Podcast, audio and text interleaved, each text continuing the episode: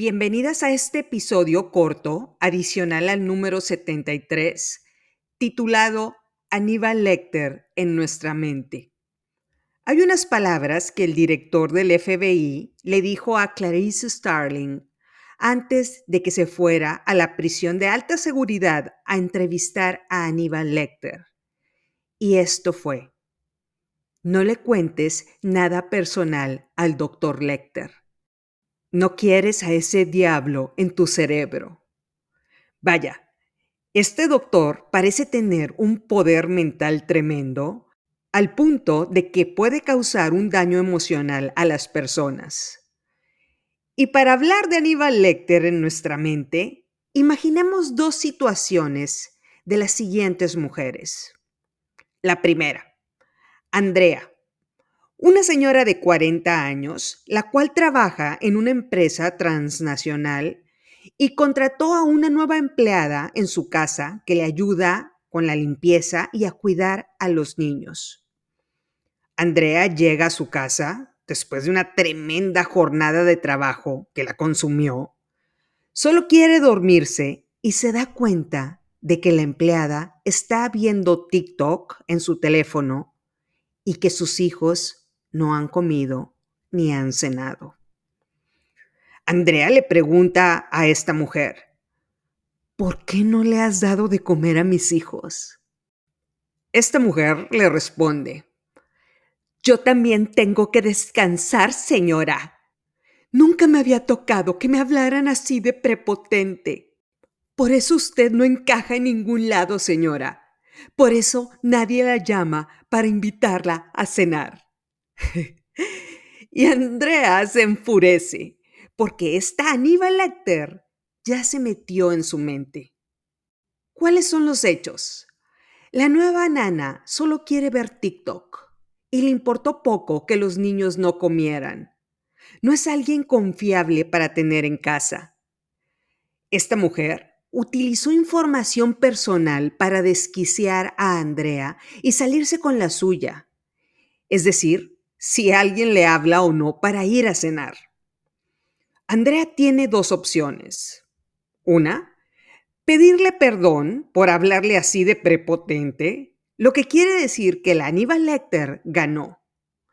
O decirle a esta mujer, muchas gracias, te acompaño a la salida de mi casa para que no vuelvas jamás. Lo cual quiere decir que Andrea no dejó que esa Aníbal Lecter se metiera en su mente.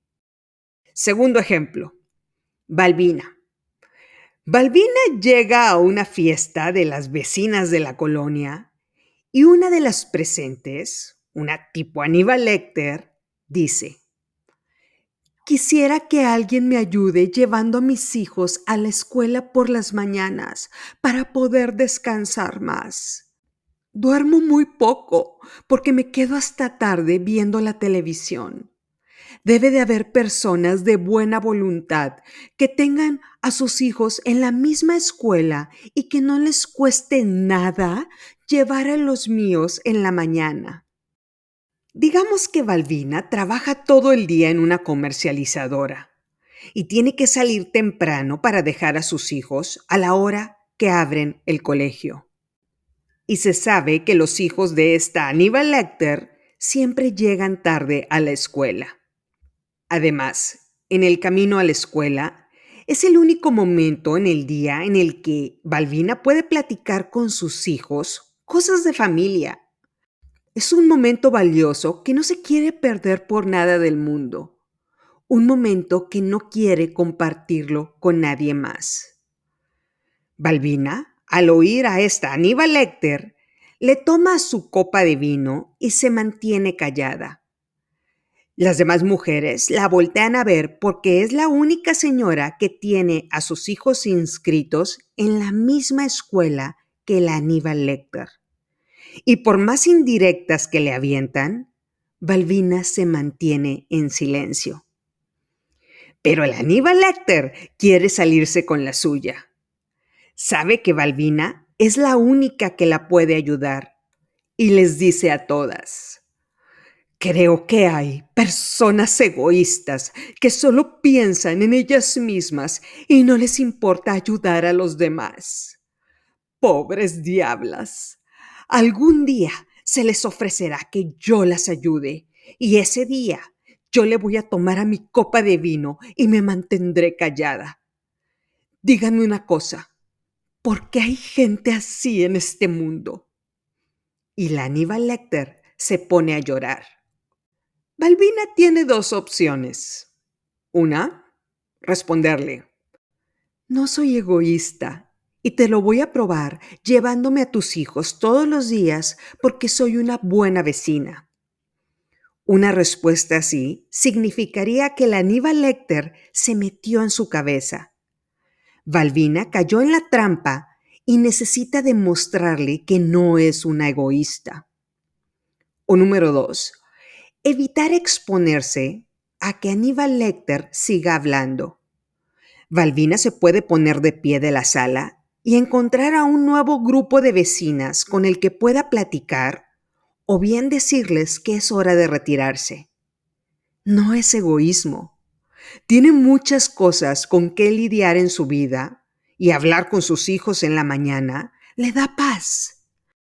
Además, va a tener que lidiar con problemas posteriores con la Aníbal Lecter, la cual no se despierta en las mañanas, y sus hijos seguramente no estarán listos a la hora que Balbina los pueda llevar. Recordemos, la única forma de ganar en un contrato emocional tóxico es nunca firmarlo. A las Aníbal Lecters del mundo se les multiplica la basura que producen en su cerebro y están buscando ir a tirarla en el nuestro. Es decir, las Aníbal Lecters pueden hacernos sentir que hay algo equivocado en nosotras o mostrarnos un escenario en el que hicimos algo incorrecto. Esto generalmente lo hacen utilizando información personal que tienen contra nosotras.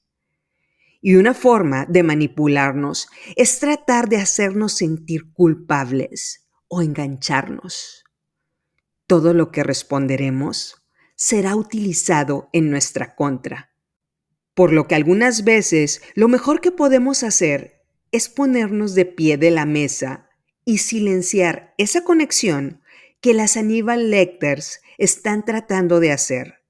Y por supuesto, escuchar al único cordero que nos interesa. Es decir, hacer nuestro mejor intento por mantener a nuestro cordero estable. Estimado 19%, les presento el segundo bloqueo para superar de los que trataremos en esta temporada. Este es, nunca dejes que las personas tiren su basura en tu mente. Recuerda, hay muchas personas tratando de sacar esa basura de la suya y encuentran víctimas como nosotras para lograrlo. Muchísimas gracias por ser parte de esta comunidad. Estamos juntas en esto, no lo olvides. Soy Estivalis Delgado y esto es la octava temporada de Se empieza de cero.